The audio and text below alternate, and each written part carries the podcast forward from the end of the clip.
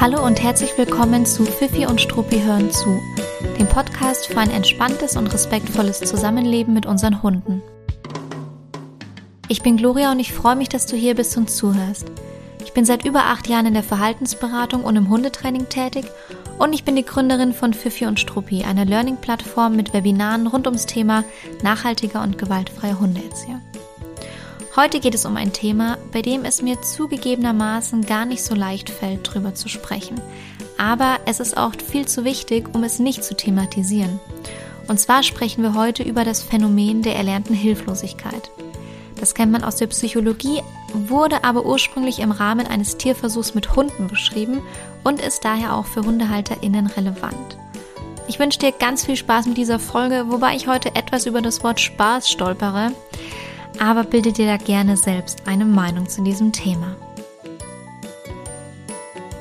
Ich habe mir überlegt, diese Folge und das Thema mit einer Geschichte als Intro zu starten. Und zwar lese ich einen kurzen Abschnitt vor aus der Geschichte des angeketteten Elefanten und die genaue Quellenangabe notiere ich dir dazu in der Beschreibung.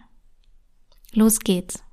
Als ich ein kleiner Junge war, war ich vollkommen vom Zirkus fasziniert und am meisten gefielen mir die Tiere. Vor allem der Elefant hatte es mir angetan. Wie ich später ihr fuhr, ist er das Lieblingstier vieler Kinder. Während der Zirkusvorstellung stellte das riesige Tier sein ungeheures Gewicht, seine eindrucksvolle Größe und seine Kraft zur Schau. Nach der Vorstellung aber und auch in der Zeit bis kurz vor seinem Auftritt blieb der Elefant immer am Fuß an einen kleinen Pflock angekettet. Der Pflock war allerdings nichts weiter als ein winziges Stück Holz, das kaum ein paar Zentimeter tief in der Erde steckte. Und obwohl die Kette mächtig und schwer war, stand für mich ganz außer Zweifel, dass ein Tier, das die Kraft hatte, einen Baum mitsamt der Wurzel auszureißen, sich mit Leichtigkeit von einem solchen Pflock befreien und fliehen konnte. Was hält ihn zurück? Warum macht er sich nicht auf und davon? Als Sechs- oder Siebenjähriger vertraute ich noch auf die Weisheit der Erwachsenen, also fragte ich einen Lehrer, einen Vater oder Onkel nach dem Rätsel des Elefanten. Einer von ihnen erklärte mir, der Elefant mache sich nicht aus dem Staub, weil er dressiert sei. Meine nächste Frage lag auf der Hand. Und wenn er dressiert ist, warum muss er dann noch angekettet werden? Ich erinnere mich nicht, je eine schlüssige Antwort darauf bekommen zu haben. Mit der Zeit vergaß ich das Rätsel um den angeketteten Elefanten und erinnerte mich nur dann wieder daran, wenn ich auf andere Menschen traf, die sich dieselbe Frage irgendwann auch schon einmal gestellt hatten. Vor einigen Jahren fand ich heraus, dass zu meinem Glück doch schon jemand weise genug gewesen war, die Antwort auf die Frage zu finden. Der Zirkuselefant flieht nicht, weil er schon seit frühester Kindheit an einen solchen Pflock gekettet ist. Ich schloss die Augen und stellte mir den wehrlosen, neugeborenen Elefanten am Pflock vor. Ich war mir sicher, dass er in diesem Moment schubst, zieht und schwitzt und sich zu befreien versucht. Und trotz aller Anstrengungen gelingt es ihm nicht, weil dieser Pflock zu fest in der Erde steckt.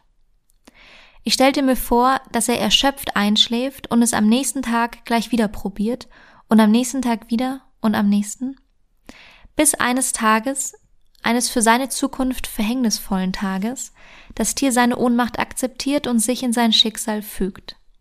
Der riesige, mächtige Elefant, den wir aus dem Zirkus kennen, flieht nicht, weil der Ärmste glaubt, dass er es nicht kann. Allzu tief hat sich die Erinnerung daran, wie ohnmächtig er sich kurz nach seiner Geburt gefühlt hat, in sein Gedächtnis eingebrannt. Und das Schlimmste dabei ist, dass er diese Erinnerung nie wieder ernsthaft hinterfragt hat. Nie wieder hat er versucht, seine Kraft auf die Probe zu stellen. Und ich springe jetzt aus der Geschichte raus und spreche wieder mit meinen eigenen Worten weiter. Wie läuft sowas also wirklich ab? Wie funktioniert das Prinzip, das dahinter steckt? Weil Zirkustiere, so wie jetzt hier in der Geschichte von dem angeketteten Elefanten beschrieben, werden, naja, nicht ausschließlich, aber mitunter über solche Methoden dressiert und erzogen. Man holt einen jungen Elefanten, denn dann ist man ihm ja auch körperlich noch gewachsen, beziehungsweise der Pflock im Boden ist ihm gewachsen und man bindet ihn an einen Pflock an oder an etwas ähnlichem fest. Und erst wenn der Elefant aufhört, sich zu wehren, also aufhört, sich loszureißen, wird er irgendwann wieder befreit und kommt zurück zu den anderen Elefanten. Und das passiert dann über einen längeren Zeitraum regelmäßig. Dem Elefanten wird immer und immer wieder vor Augen geführt, dass er sich nicht losreißen, nicht wehren, nicht selbst bestimmen kann und irgendwann gibt er auf. Und er gibt auf mangels Alternativen und auch um seine Kräfte nicht unnötigerweise einzusetzen, weil wenn er immer wieder die Lernerfahrung sammelt, dass mit all seiner Kraft er sich nicht loslösen kann, keine seiner Strategien funktioniert, dann stellt er diese Anstrengung irgendwann ein. Und umso öfter man diese Übung wiederholt, umso schneller wird der Elefant am Flock ruhig stehen oder liegen bleiben. Und irgendwann probiert er es eben überhaupt nicht mehr aus, sich loszureißen und dort zu entkommen, weil er eben gelernt hat, dass er es eh nicht schaffen kann. Der Elefant wird immer älter natürlich, immer größer und irgendwann ist der Punkt erreicht, an dem der Elefant locker und mit Leichtigkeit, so wie auch in der Geschichte beschrieben, diesen Pflock umreißen, rausreißen könnte und wegrennen könnte. Aber er macht es nicht mehr. Er zeigt kein Verhalten mehr, sobald er am Flock ist, beziehungsweise er zeigt eben nur noch dieses sehr ruhige neben dem Flock stehen oder liegen. Und wahrscheinlich weiß er noch nicht mal mehr, dass er es könnte, also dass er jetzt eigentlich sich befreien könnte. Und diese Geschichte bereitet mir immer und immer wieder Gänsehaut und ich weiß nicht, wie es dir jetzt geht beim Zuhören, aber für mich ist es ein totaler Gänsehautmoment, wenn ich diese Geschichte lese oder auch wenn ich von dieser Geschichte erzähle.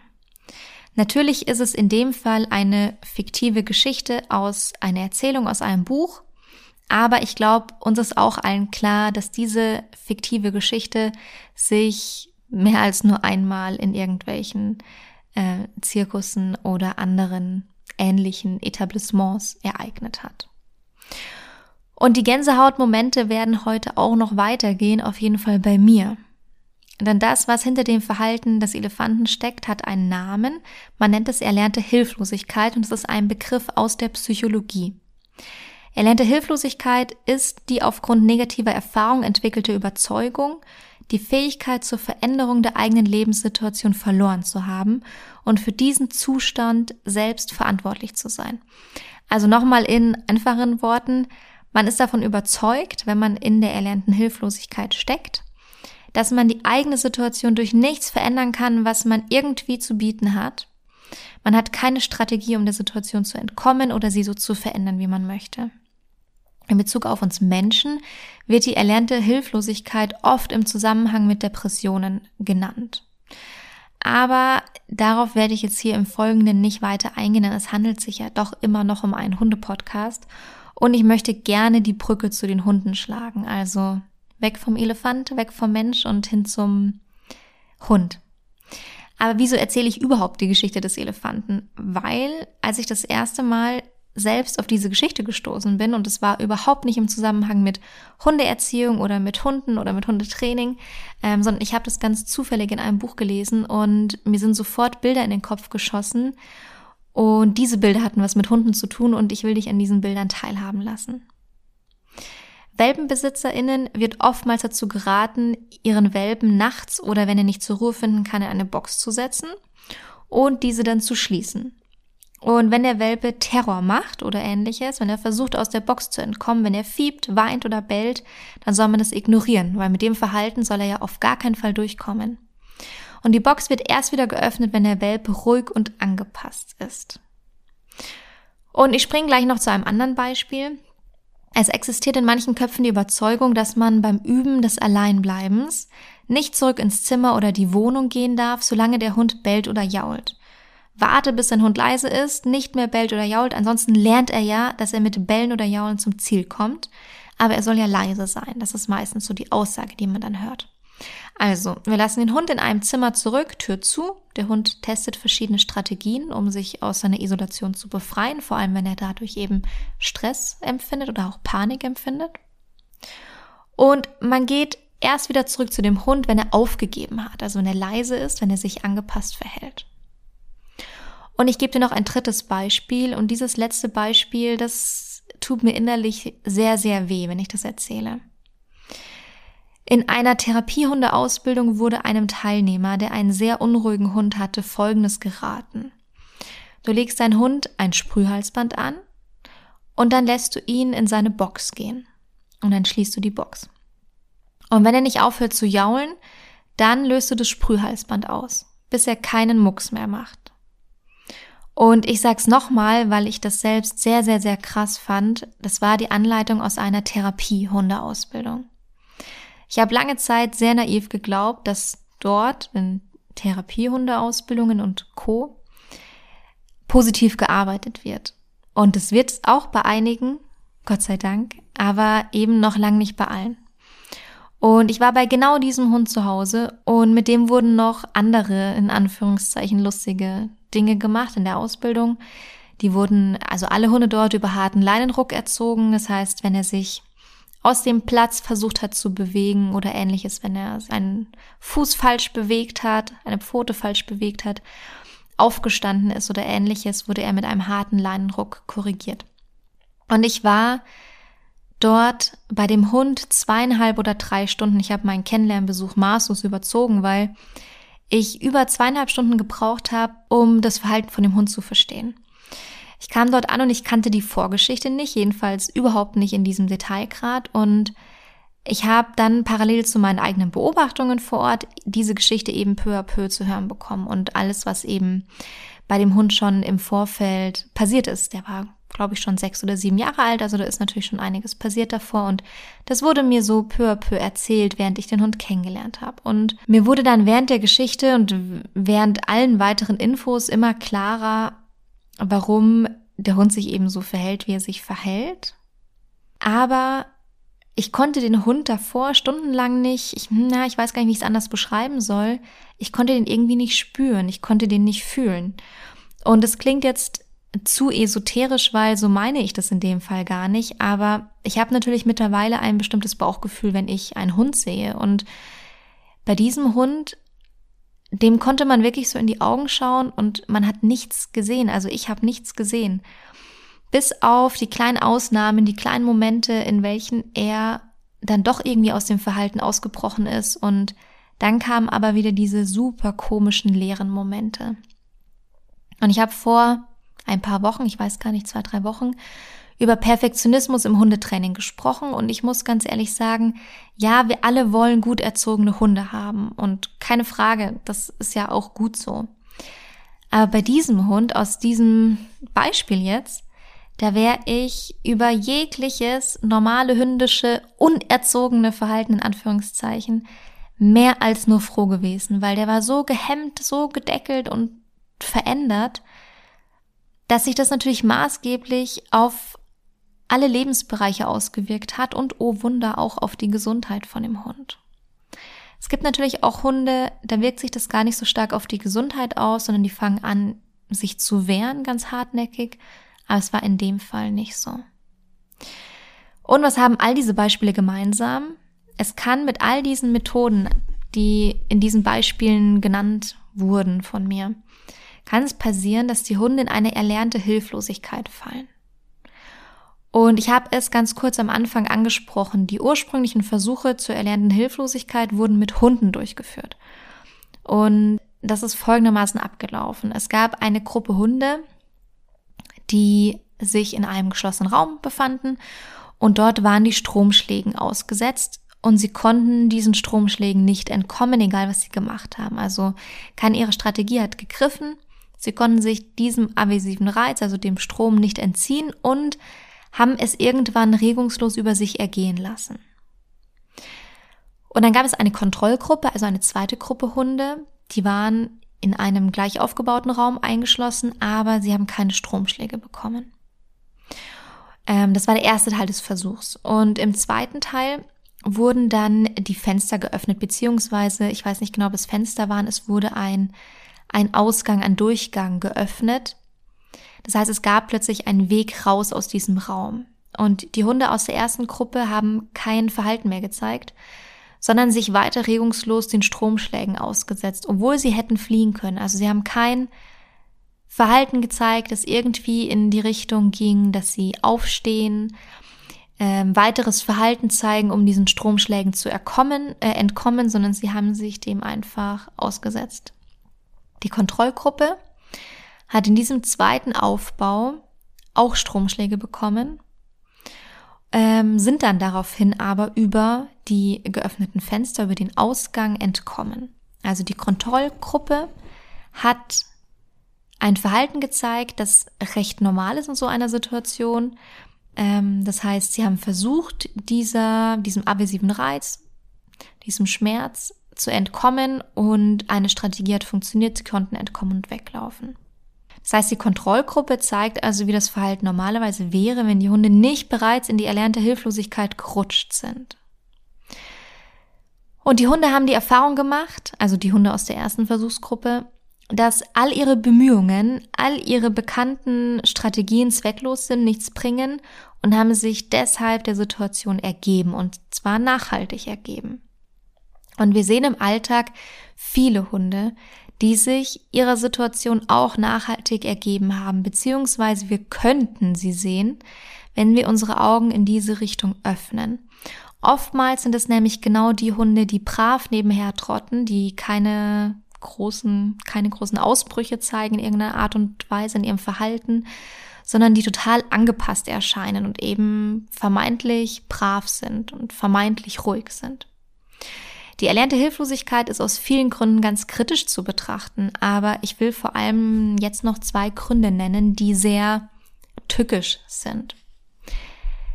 Der erste Grund ist, die Hunde zeigen irgendwann womöglich keine Stresssymptome mehr.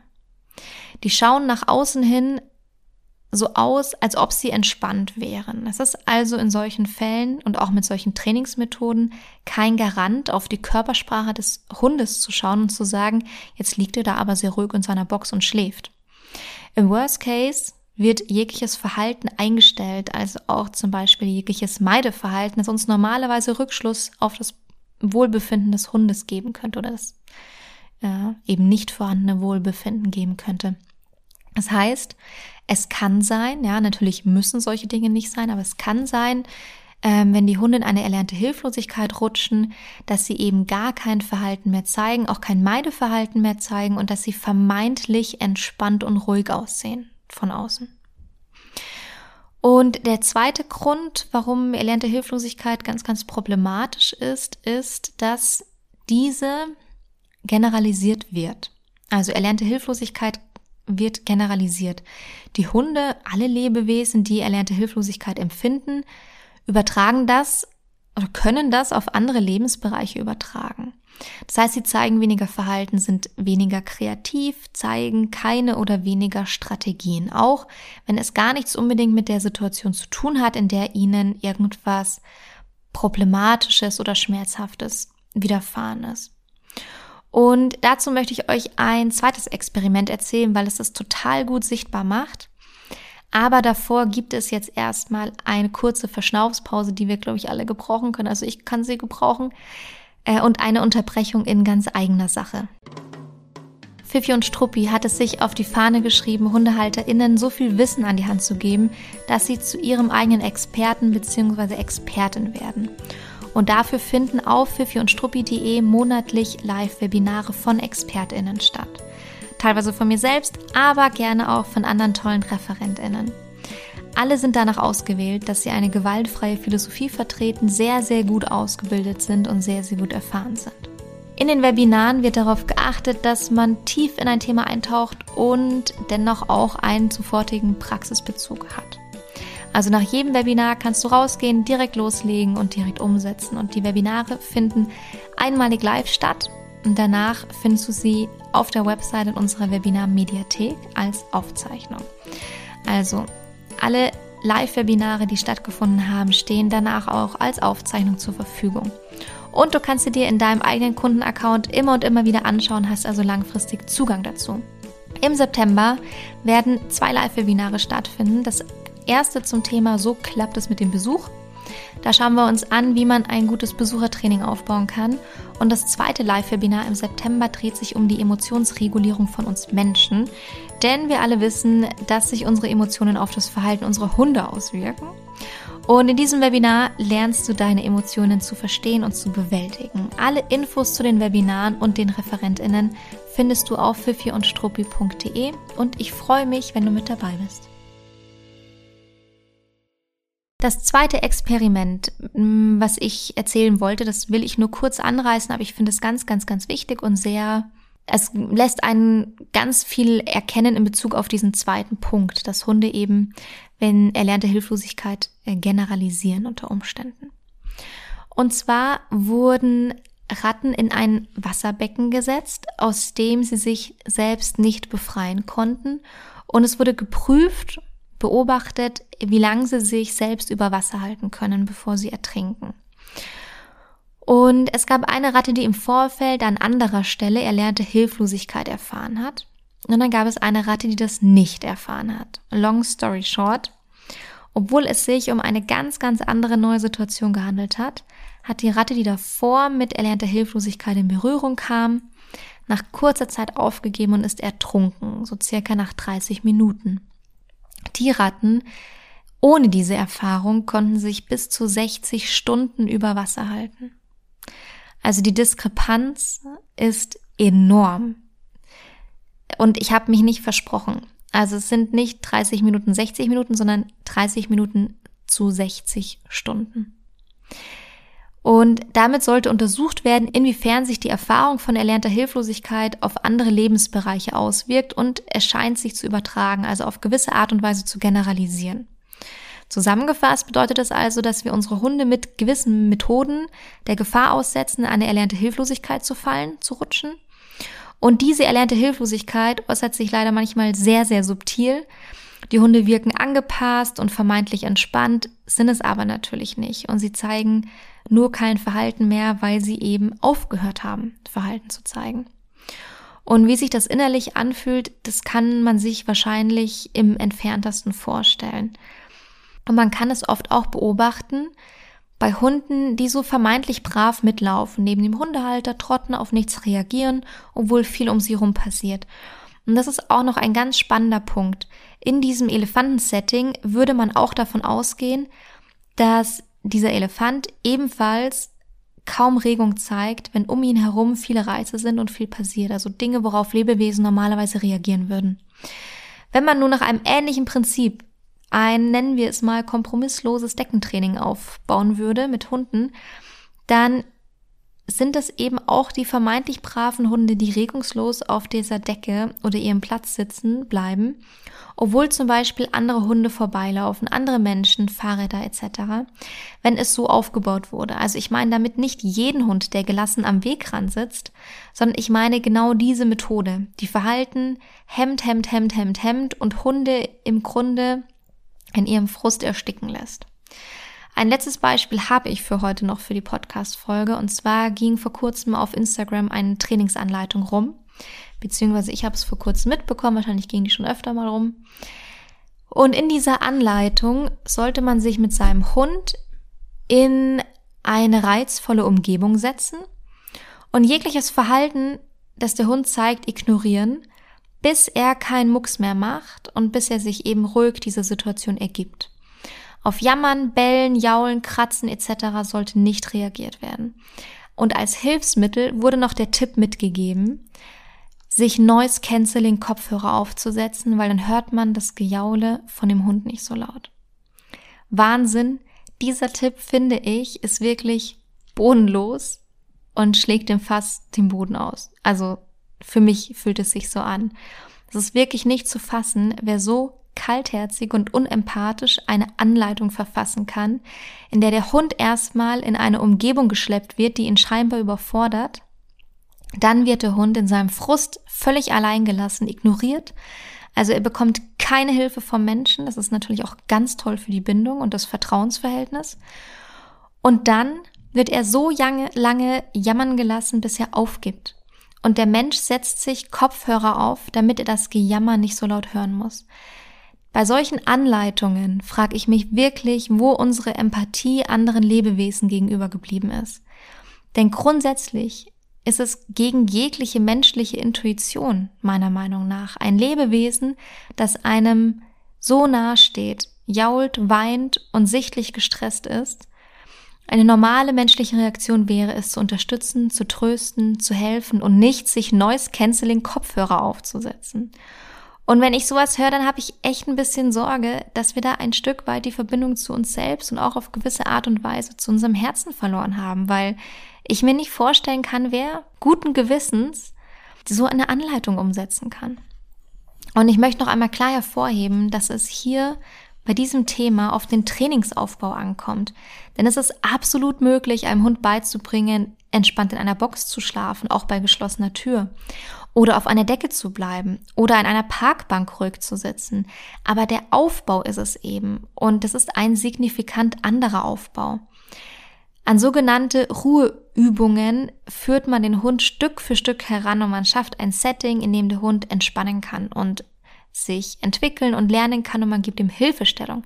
Es wird dabei zugelassen, dass der Hund ähm, also in diesem falschen Auf, vermeintlich falschen Aufbau wird zugelassen, dass der Hund frustet, frustet, frustet, bis er total erschöpft aufgibt und sich der Situation ergibt. Und dann sagt der Mensch, ach klasse, jetzt liegt der Hund neben mir hier ganz brav.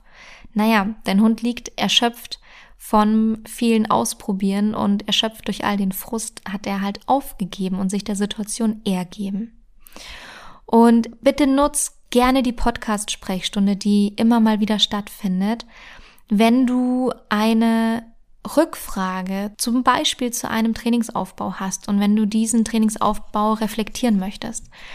Genau dafür und für vieles andere natürlich ist diese Podcast-Sprechstunde gedacht. Also wenn du sicher gehen möchtest, dass der Trainingsaufbau, den du vielleicht irgendwo gesehen hast oder den du dir selber ausgedacht hast oder der in einer Hundeschule vorgestellt wurde, wenn der, wenn du sicher gehen möchtest, dass der in Ordnung ist oder den reflektieren möchtest, dann nutzt doch gerne die Podcast-Sprechstunde. Ähm, ich will mich in keinster Weise so positionieren, dass nur das, was ich sage, korrekt und richtig ist. Das ist überhaupt nicht mein Ansatz. Aber ich kann gerne in so einer zum Beispiel Podcast-Sprechstunde einen Trainingsaufbau mal insofern hinterfragen, dass ich zeigen kann, welche, wie diese Methode wirkt, also über welche Mechanismen diese Methode zum Erfolg führt. Und dann kannst du immer noch für dich entscheiden, ob das Mechanismen sind, die du gerne umsetzen möchtest. Also mir geht's überhaupt nicht darum, nur zu sagen, alles, was ich sage, ist richtig und alles, was die anderen sagen, ist falsch. Das ist wirklich etwas, was ich mir nie im Leben anmaßen möchte. Aber ich biete hier an, dass ihr mir Fragen stellt und ich erzähle, was ein m, aktuell moderner, gewaltfreier Aufbau wäre, wie, so, wie man so etwas aufbauen und erzeugen kann. Und ich biete eben auch an, einen vielleicht schon bestehenden Trainingsaufbau einmal zu hinterfragen und zu erklären, wie dieser funktioniert. Ähm, die Nummer für die Podcast-Sprechstunde, also die Handynummer, an die ihr einfach eure Frage schicken könnt, die schreibe ich nochmal in die Show Notes. Und diese Folge heute, die ich jetzt beenden muss, weil sie wahrscheinlich eh schon lang genug sein wird, ähm, die beinhaltet keine Lösung und auch keine Alternativen. Also jetzt bis auf die Info, dass ihr gerne Rückfragen in, in die Sprechstunde schicken könnt. Aber ich meinte in Bezug auf dieses ganz große Thema der erlernten Hilflosigkeit. Aber nur weil es hier den Rahmen sprengen würde für heute, nicht weil es diese Lösungen und Alternativen nicht gibt. Also es gibt für alle Trainingsaufbauten einen gewaltfreien Weg. Es gibt für alle Trainingsaufbauten einen Weg, diesen umzusetzen, ohne dass Hunde in erlernte Hilflosigkeit rutschen. Und es ist einfach hier jetzt ein Zeitthema, warum ich das nicht für jegliche Situationen ausführen kann. Deswegen dachte ich mir, dass diese Folge erst einmal ein Stück weit aufklären soll und auch vielleicht ein Stück weit aufrütteln soll, ähm, weil man eben nicht einfach so mit diesem Prinzip der erlernten Hilflosigkeit konfrontiert wird, außer man befasst sich eben ganz eingehend mit diesem Thema. Und in den nächsten Wochen werden weitere Infos dazu folgen. Nächste Woche findet zum Beispiel ein Interview hier im Podcast mit einer Hundetrainerin und Psychologin statt, also Psychologin für Menschen und Trainerin für Hunde. Und mit der spreche ich auch über das Thema der erlernten Hilflosigkeit, weil ich es ganz spannend finde, ihre Perspektive noch mit reinzubringen. Und jetzt sage ich erstmal vielen, vielen, vielen, vielen Dank fürs Zuhören. Das ist wirklich ein Thema, das mir sehr, sehr am Herzen liegt. Und deswegen möchte ich auch von Herzen Danke sagen, dass du zugehört hast und dass du diesem Thema damit Raum gegeben hast. Ich würde mich wahnsinnig über Bewertungen zu dieser Folge und zu dem Podcast insgesamt freuen.